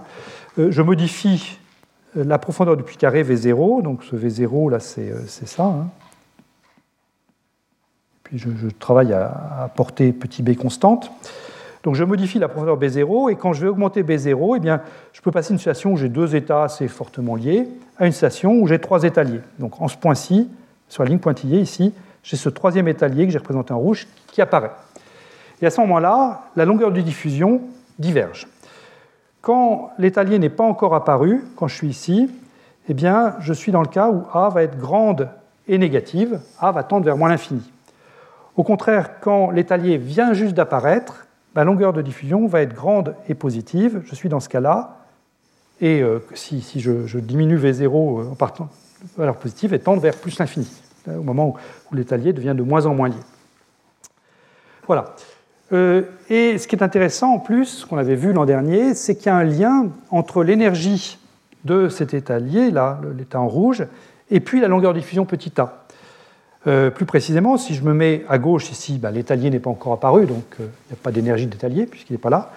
Mais si je me mets à droite, donc j'ai une, longueur de diffusion petit a qui est grande et positive, et on peut montrer que l'énergie d'étalier, elle, est négative bien sûr, puisque c'est un étalier, et elle est à peu près égale à moins h bar 2 sur ma 2. Donc j'ai un lien, ce lien fort entre le problème de la diffusion, le problème de particules libres, et puis le problème de particules, euh, de particules liées avec cette énergie-là. cette, loi-là n'est pas valable pour les états fortement liés, hein. c'est valable qu'au voisinage même de la résonance. Alors comment est-ce qu'on analyse la collision dans ces termes, euh, enfin dans, ces conditions, et comment est-ce qu'on relie ça aux questions du viriel? Donc là, il faut être un petit peu plus soigneux que ce qu'on a fait dans le cas non résonant, c'est-à-dire que je ne peux pas me contenter de dire simplement que la fonction d'onde radiale réduite, c'est k fois r-a, comme a tend vers l'infini, euh, ça ferait des ordres. Euh, donc, euh, c'est ce qu'il faut vraiment introduire là, c'est le déphasage en onde S, delta 0 de K. Euh, ce déphasage se déduit de, la, longueur de diffusion par la relation qui est écrite ici. Tangente delta 0 de K égale moins KA. Donc, quand, K, quand A tend vers l'infini, ça veut dire que mon déphasage delta 0 ici vaut pi sur 2. Et après, bah, je peux recommencer le même petit jeu que tout à l'heure, c'est-à-dire je peux recaractériser l'effet des interactions comme une modification de la densité d'état accessible euh, pour mes, cas ici. Donc il faut que j'écrive, là encore, le fait que, en me plaçant dans une sphère de rayon grand R, l'argument de, cette, de, cette de ce sinus-là doit être égal à 0 sur les parois de la sphère. Donc je prends kn grand R plus delta 0 de kn doit être égal à 1 entier positif euh, fois pi. Et puis donc là, pour avoir ma densité il faut que je regarde la distance entre deux k quantifiés successifs, donc kn plus 1 et kn. Pour ça, il faut que je prenne la différentielle de, delta 0 ici, donc kn plus 1 moins kn fois grand R plus d delta 0 sur dk doit être égal à pi. Et je réinjecte tout ça dans ma fonction de partition, et je trouve quoi? Eh bien, Je trouve d'abord le terme qui est lié au grand R, qui est indépendant d'interaction. Lui, j'en ai pas vraiment besoin. Enfin, encore une fois, je l'avais déjà quand j'ai fait ma théorie du gaz parfait. Ensuite, j'ai le terme qui vient du d delta 0 sur dk, qui est ici, essentiellement moins h bar 2 k2 sur mkvt. Et puis, je dois garder cette fois-ci l'état faiblement lié, parce que l'état faiblement lié, lui, euh, il a une énergie qui est vraiment très négative mais très basse, et donc il va pouvoir se former au gré des collisions à trois corps et puis se dissocier sans que le dimère ne s'échappe du, gaz, parce que l'énergie qui est libérée quand il se forme, l'énergie que je vous ai dit c'est h bar 2 sur ma2, cette énergie cette fois-ci elle est petite devant kVt. Donc le dimère, s'il forme, continuera vraisemblablement à être piégé. Il pourra se redissocier lors d'une autre collision. Donc le dimère faiblement lié, dans ce cas-là, est en équilibre thermodynamique avec les particules libres. Donc lui, il faut que je garde dans mon calcul. Voilà, donc là, je l'ai mis entre crochets pour dire que je dois le prendre en compte seulement quand A est positif. Donc quand A est négatif, il n'existe pas, mais quand A est positif, il existe. Voilà, et donc je dois calculer ça. Alors, les calculs sont faits dans les notes, hein, euh, je ne vais pas les détailler. C'est une intégrale qui n'est pas très agréable à prendre, mais enfin bon, on y arrive. Euh, et quand on fait le calcul, donc, on trouve le résultat suivant, c'est que le résultat est le même pour B2 qu'on se place à gauche de la résonance ou à droite de la résonance. C'est-à-dire qu'à gauche de la résonance, je dois sommer seulement sur l'état libre. À droite de la résonance, je dois sommer à la fois sur l'état libre et puis sur l'état lié qui apparaît. Mais de manière absolument remarquable, la sommation libre plus lié ici vient donner le même résultat que libre là seulement. Et donc on a le quotient B2 est continu à la résonance et sa valeur à résonance est racine de 2. Donc on trouve qu'à résonance, le quotient B2 s'écrit 1 sur 2 puissance 5 demi liées aux statistiques quantiques pour mes bosons polarisés, et racine de 2 pour les interactions. Ça, c'est à comparer ou 1 sur 2 puissance 5 demi moins 2a sur lambda qu'on avait dans le cas non résonant. Et là, on aboutit à un résultat qui, à première vue, est surprenant, mais en fait est logique, c'est que l'occasion B2 liée aux interactions est un pur nombre.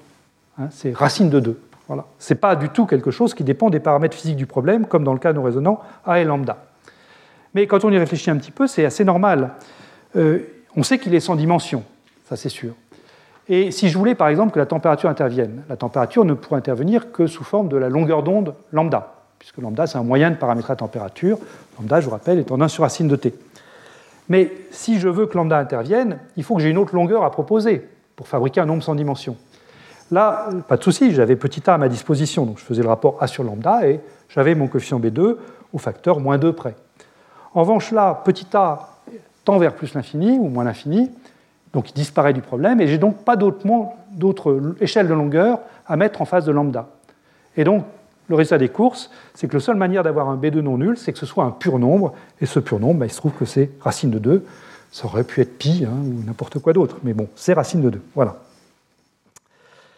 Bien, donc voilà ce que je voulais vous dire sur ce deuxième quotient du viriel. Alors, on pourrait continuer comme ça sur euh, d'autres quotients du viriel, et c'est ce qu'on va faire, mais on va le faire sur un cas bien particulier, le cas le plus simple, je dirais, qui est le cas du gaz de Fermi unitaire. Donc, on va quitter le régime de particules polarisées pour maintenant passer à un système de particules de spin 1,5 qu'on va prendre non polarisées. C'est-à-dire qu'on va avoir des particules de spin pointant vers le haut et de particules de spin pointant vers le bas, avec un code couleur que vous reconnaîtrez, rouge pour les unes et bleu pour les autres. Alors, je vous rappelle que quand deux fermions collisionnent avec le même état de spin, ils n'ont pas d'interaction en ondes collision rouge-rouge, pas, de longueur de diffusion à prendre en compte, collision bleu-bleu non plus. Collision rouge-bleu, en revanche, là j'ai une certaine longueur de diffusion qui est associée, et pour simplifier, je vais me mettre dans le cas résonant. Et puis c'est aussi le cas le plus intéressant, le plus riche euh, expérimentalement. Donc je vais me mettre dans le cas résonant, donc je vais supposer que petit a est plus infini, c'est-à-dire qu'il y a un étalier sur le point d'apparaître entre ces deux, dans l'interaction entre spin vers le haut et spin vers le bas. Alors pourquoi c'est un cas intéressant? Eh bien parce que c'est un cas qu'on retrouve dans beaucoup de situations dans la nature. Euh, vous pouvez le, trouver un cas qui est voisin du cas unitaire dans l'interaction entre neutrons, donc en particulier dans les étoiles à neutrons. Euh, dans les étoiles à neutrons, A n'est pas vraiment infini, mais disons qu'il est très grand devant la portée la portée effective des interactions entre neutrons. La portée effective des interactions entre neutrons est de l'ordre de 2,8 femtomètres, et petit a est 6 ou 7 fois plus grand que ça. Donc euh, ce n'est pas l'infini, mais c'est quand même très grand devant. Et donc euh, on est presque dans le cas unitaire. Euh, on peut retrouver ce gaz de Fermi dans les plasmas coagulants, dans certains supraconducteurs à haute température critique. Donc c'est vraiment un problème qui dépasse largement le cadre des atomes froids et qui est, vraiment utile pour, pour, un grand nombre de, situations physiques. Donc c'est un système où je n'ai pas d'échelle de longueur liée aux interactions, puisque je prends à infini, hein, c'est ce que je disais il y a, deux minutes. Euh, et c'est un système aussi dans lequel le principe de Pauli joue à plein. Euh, c'est-à-dire que ce, principe de Pauli va me permettre de simplifier beaucoup l'étude en, remarquant la chose suivante, c'est qu'il n'y a pas de longueur caractéristique additionnelle qui va être liée aux effets à trois corps. Si je prenais des bosons polarisés, et si je me dis, bon, bah, j'ai su calculer B2, mais je vais calculer B3, eh bien, si je me mets à résonance, donc je n'ai pas d'étalier à deux corps, mais il y a une infinité d'étaliers à trois corps. Si je prends des bosons, euh, c'est un problème qui, a été compris pour la première fois par Efimov dans les années 70, 1970. Euh, et donc, ce problème à trois corps est compliqué parce qu'il vient rajouter une autre échelle de longueur dans le problème.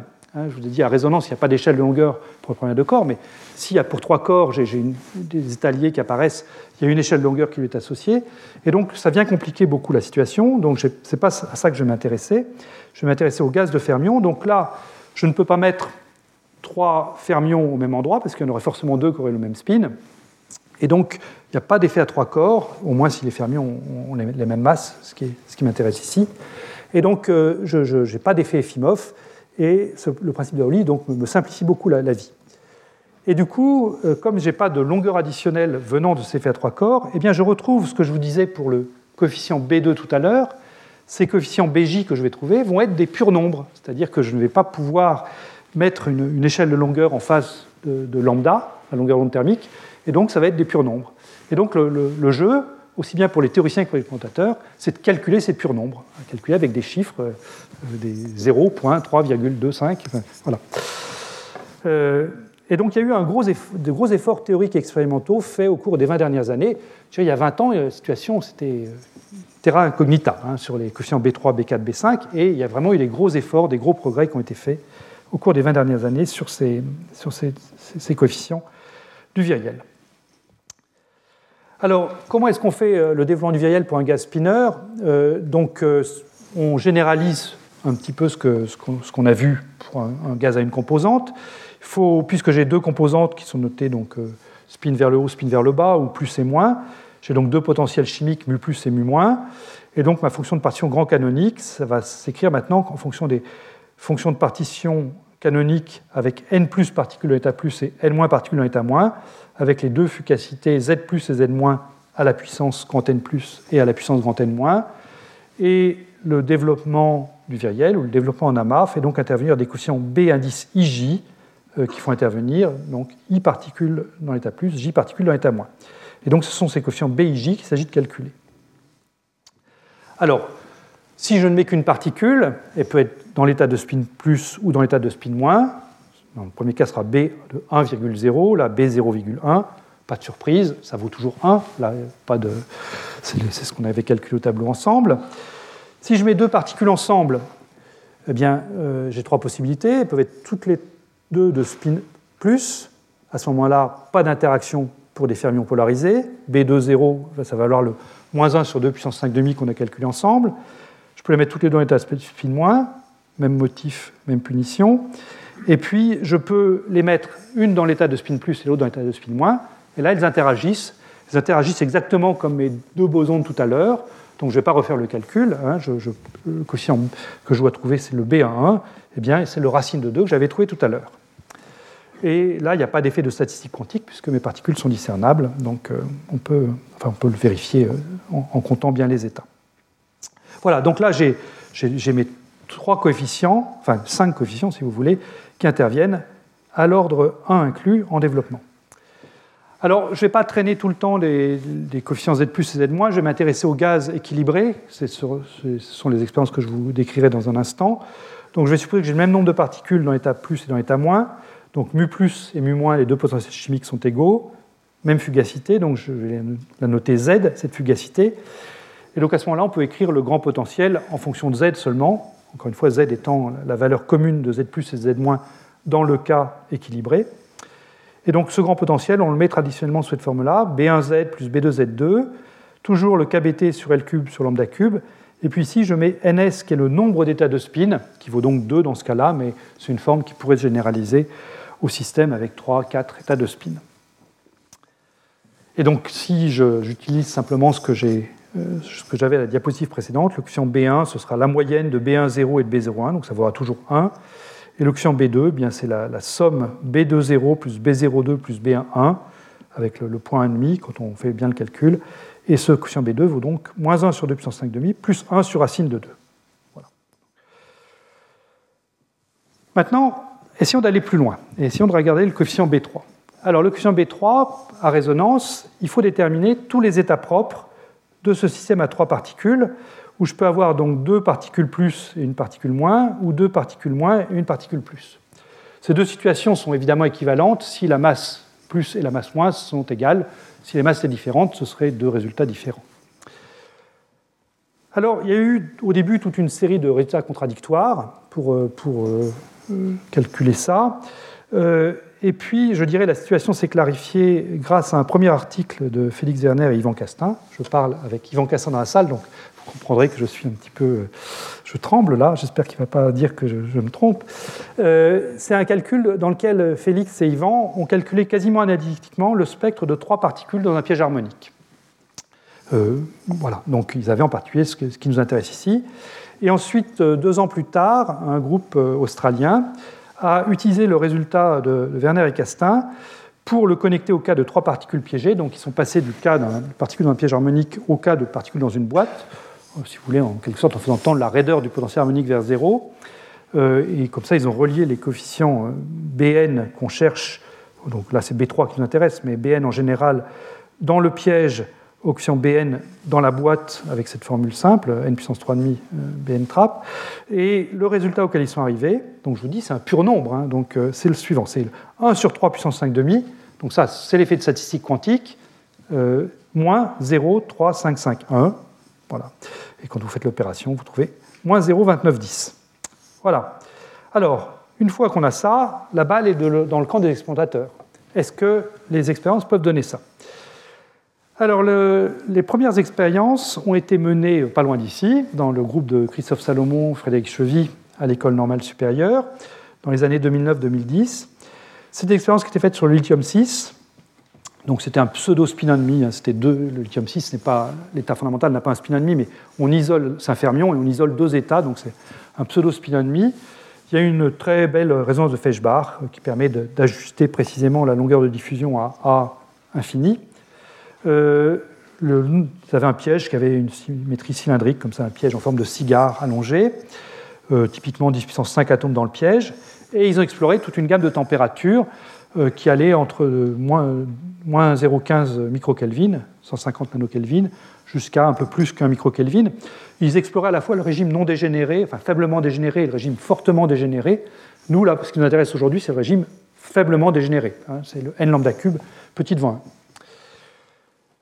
Et donc, euh, ils observent ce piège en envoyant un faisceau euh, imageur ici. On regarde l'absorption du faisceau imageur. On fait une image de l'ombre euh, portée par les atomes sur le faisceau imageur sur une caméra. Et donc, on mesure la densité intégrée le long de cet axe d'imagerie ici. Alors, j'ai appelé les, axes ici x1, x2, x3 et pas x, y, z. Là encore, pour éviter la confusion, z c'est la fugacité. Donc, j'ai à la fois des z qui sont une coordonnée d'espace et puis une fugacité, ça risque d'être troublant. Donc voilà, je les appelle x1, x2, x3. Enfin, vous, pouvez l'appeler x, y, z si vous voulez. Hein. Il n'y a pas de malice derrière ça. Donc, euh, un résultat absolument remarquable, euh, qui est en fait quelque chose qui a été euh, compris indépendamment par Oezu et par Sylvain Assimben dans sa thèse, enfin à l'occasion de sa thèse, c'est le fait que quand vous avez une image comme ça, eh bien, vous pouvez en déduire directement la pression, euh, qui est donc cette quantité qu'on développe pour avoir le développement du, du viriel ou le développement en amas. Plus précisément, ce, qu'il faut faire, c'est prendre l'image ici. Donc l'image, c'est une image qui est dans le plan x1, x2, pardon, dans le plan x1, x3. Et on a intégré déjà le long de x2 puisque le faisceau a traversé tout le nuage le long de x2. Donc on a une image dans le plan x1, x3, et on intègre en plus le long de x1. Donc on prend la densité du gaz, qui est une fonction des trois variables x1, x2, x3, et on intègre sur x1, x2. Donc on prend cette image-là, et puis finalement on fait une intégrale le long d'une ligne comme ça, parallèle à la coordonnée x1. On a donc une fonction qui est une fonction simplement de x3, ici. Eh bien ça, c'est directement relié à la pression, au moins dans une approximation qu'on appelle l'approximation de densité locale. Alors pourquoi ça? Eh bien, c'est assez simple à montrer.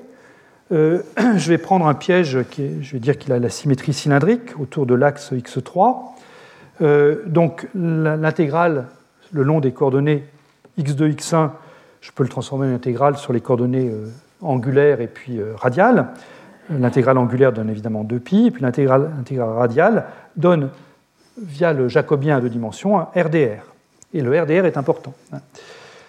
Par ailleurs, on a une relation thermodynamique qu'on a, vue ensemble, qui est que la densité, c'est la dérivée de la pression par rapport au potentiel chimique. Alors, euh, en fait, plus précisément, n plus, la, densité du spin plus, la dérivée par rapport au potentiel chimique mu plus, mais quand le gaz est équilibré, mu plus égale mu moins, on a simplement ça. Et maintenant, on va faire donc cette approximation de densité locale. Cette approximation de densité locale consiste à dire que quand je prends le gaz non pas sur l'axe x3, mais un peu éloigné de l'axe, euh, donc euh, quelque part par, ici, quoi, euh, un petit peu éloigné de l'axe, ici ou là ou là, eh bien, c'est un, gaz dont les propriétés sont les mêmes qu'un gaz qui aurait la même température et un potentiel chimique mu, qui est le potentiel chimique que j'ai sur l'axe, mu de 0, 0, x3, donc x1 égale 0, x2 égale 0, moins le potentiel V de R de confinement le long de l'axe x2 ou de l'axe x1, le potentiel radial. Donc ça, c'est une approximation de densité locale. C'est valable si la, raideur selon cette variable radiale n'est pas trop grande.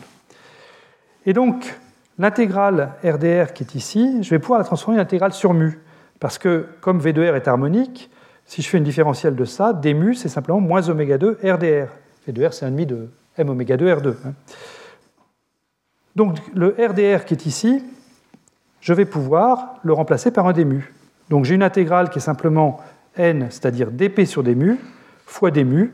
Donc ça, c'est l'intégrale d'une dérivée, donc c'est la fonction elle-même. Je trouve simplement la valeur de la pression sur l'axe, moins la valeur de la pression euh, très loin de l'axe, mais très loin de l'axe, il n'y a plus d'atomes, donc la pression est nulle. Donc euh, le, deuxième terme n'apparaît pas ici. Donc n bar de x3, c'est simplement la pression. Donc on a comme ça, gratuitement, si je puis dire, avec une image, la valeur de la pression. Et on a la valeur de la pression euh, pour plein de valeurs, puisque c'est mu de x3, mais, mais, comme je peux balayer mon x3 sur tout l'axe, là, je explorer un grand nombre de valeurs de mu de x3. Donc un grand nombre de pressions. Donc voilà un résultat typique, c'est des résultats que j'ai tirés de, la thèse de, Sylvain Assimben. Donc ici, vous avez en abscisse la fugacité, ou plus précisément l'inverse de la fugacité. Donc les gaz faiblement dégénérés sont pour les grandes valeurs de zeta, les petites valeurs de z. Donc c'est par ici que ça va nous intéresser. Hein. On ne va pas s'intéresser à la gauche ici, on va s'intéresser à la droite. Et puis ici, vous avez la pression mesurée en unité de pression idéale, la pression idéale du gaz parfait, qui fait intervenir la densité. Euh, voilà. Et on va donc chercher à ajuster, au moins dans la partie euh, faiblement dégénérée, cette chose-là par un développement du viriel, B1, Z, B2, Z2, etc. Alors ici, vous avez différents ajustements, mais je voudrais détailler un petit peu comment, comment ça se passe. Donc, euh, pour faire un ajustement, ben, on va supposer que B1 vaut 1. Il ne faut pas garder un ajustement avec 4 paramètres, sinon là, on ne s'en sort pas, il y, a, trop de bruit, c'est pas bon. Donc il faut quand même en fixer certains. Donc euh, l'idée, c'est de fixer les deux premiers qui sont quand même bien connus depuis longtemps. B1 égale 1, B2 euh, égale le terme de statistique quantique plus le terme d'interaction 1 sur racine de 2. Et ensuite, eh bien, vous tracez ici l'écart entre cette pression mesurée et puis les deux premiers coefficients, Z moins B2, Z2, en fonction de Z cube et vous trouvez quelque chose qui est très bien linéaire, au moins en petit z, donc vous en déduisez la valeur du coefficient B3. Et cette valeur est en très bon accord avec ce qui était prédit, que je vous rappelle, hein, ce 1 sur 3 puissance 5 demi, moins 0,3551. C'est la prédiction euh, Castin-Werner, utilisée ensuite par le groupe des Australiens. Voilà. Donc B3 semble en bon accord avec tout ce qu'on attend, tout va bien. Et puis ensuite, eh bien, tant qu'on gagne, on joue. Donc, que vaut B4 Donc, euh, voilà la prédiction de B4 fournie par les exploitateurs, par le, groupe euh, de Christophe Salomon et de Frédéric Chevy. Donc là, on se donne B1, B2, la valeur théorique de B3, euh, que, donc, que je viens de discuter, et on en déduit une valeur de B4 qui est plus 0,65 avec cette barre d'erreur. Et en 2010, il n'y avait rien à quoi comparer. Euh, donc c'était un nombre qui était proposé à la communauté.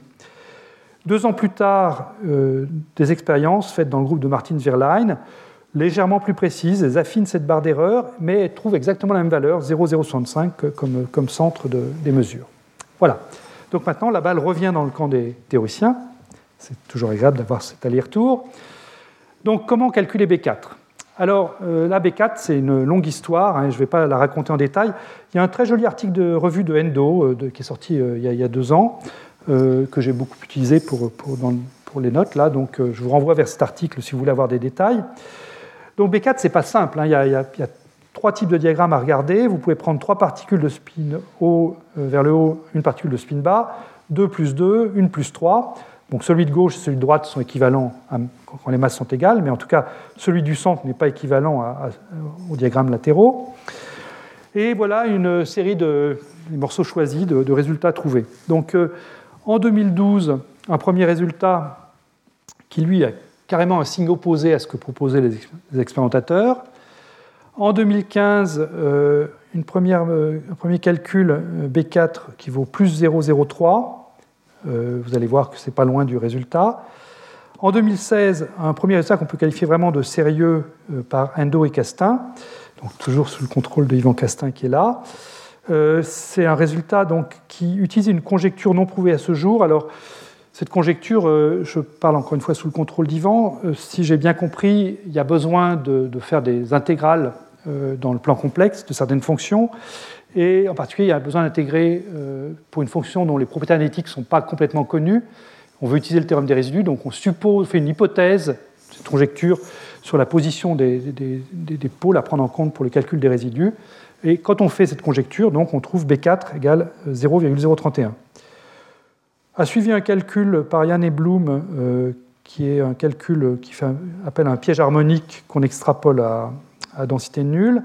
Et puis enfin un calcul numérique qui a confirmé de manière très précise le, résultat de Endo et Castin et qui a fait une analyse critique des autres. C'est-à-dire que les autres qui pouvaient trouver des résultats voisins de, 0,31, ça a été parfois, euh, ils ne trouvaient pas les bons résultats pour celui-ci et celui-là pris indépendamment, mais la somme des deux continuait à, trouver le bon résultat.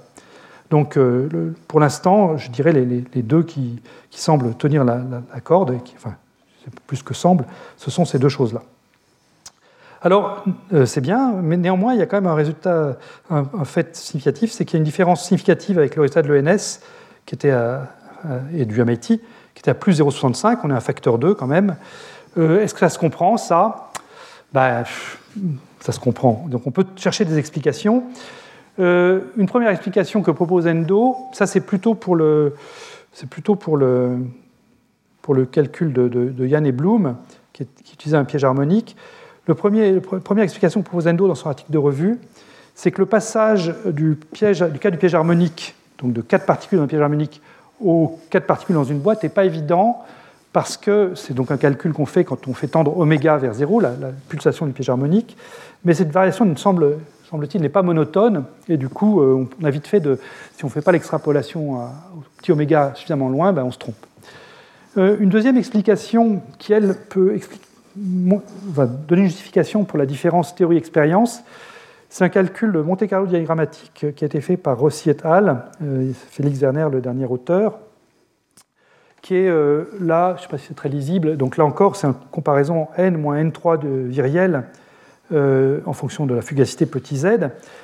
Et, ce qu'ils trouvent, c'est la chose suivante, c'est que quand on fait varier z, donc, euh, ils trouvent les points bleus qui sont là. Alors ce qu'on voit, c'est que quand z est de l'ordre de 1, disons entre 0,6 et puis 1,2, si on se contente de ces deux points-là, et c'est ce qu'on est obligé de faire expérimentalement, parce que quand on va vers des trop petits z, il n'y a plus de signal, eh bien, si on essaie d'extrapoler ces points-ci, euh, on extrapole vers une valeur qui est voisine de 0,06, qui le, correspond aux points expérimentaux ici. Mais si on est capable d'aller vers des Z beaucoup plus petits, donc il y a beaucoup moins de signal, le gaz est de moins en moins dense, à ce moment-là, oups, pardon, c'est pas ça que je voulais faire, à ce moment-là, on obtient quelque chose comme ça, et là on trouve le 003 qui est le, résultat, donc euh, endo-Castin conjecture, et puis vérifié par les calculs numériques de Druth. Donc l'explication de la différence entre la théorie qui est ici et l'expérience qui est là, c'est peut-être ce souci dans l'interpolation le fait que expérimentalement c'est très difficile d'aller chercher des points là. Donc les expérimentateurs ont vraiment utilisé des points qui étaient dans, le régime de z plus petit que 1, mais pas beaucoup plus petit que 1, alors qu'il faudrait chercher des z de l'ordre de 0,1 pour, pour, vraiment retrouver le résultat euh, théorique. Voilà. Donc voilà la situation euh, maintenant. Euh, donc il y a encore des choses à faire, ce qui est bien. donc en conclusion de ce cours, eh bien, qu'on a vu ici, c'est donc un premier lien entre cette physique à petit nombre de particules et la physique macroscopique. On l'a vu dans le cas faiblement dégénéré, et là, je dirais, ce développement en amas est vraiment très très bien adapté pour ça. Ce qu'on a vu, c'est le rôle essentiel de la longueur de diffusion petit a, pour trouver le rôle dominant à basse température, à la fois pour l'équation B2 euh, et aussi pour, euh, pour l'énergie, par exemple, hein, quand je vous ai dit qu'on retrouvait un facteur 2 près l'énergie d'un condensat. Euh, ça, évidemment, ce rôle essentiel de la longueur de diffusion, c'est en dehors des effets à trois corps pour les bosons, qui sont des, effets subtils sur lesquels on reviendra un petit peu euh, cette année probablement dans un cours encore ultérieur. Et puis, euh, ce qu'on a vu aussi, c'est qu'on pouvait donc développer des, une approche qui était valable aussi bien hors résonance, à petite vent lambda, qu'à résonance. Et le, le, cas résonant est vraiment un cas intéressant, puisque c'est un cas qui avait été finalement peu étudié avant que la physique des atomes froids apparaisse. Voilà eh bien, je m'arrête. Je vous remercie pour votre attention et je vous donne rendez-vous d'ici un quart d'heure pour le séminaire de Takis. Merci.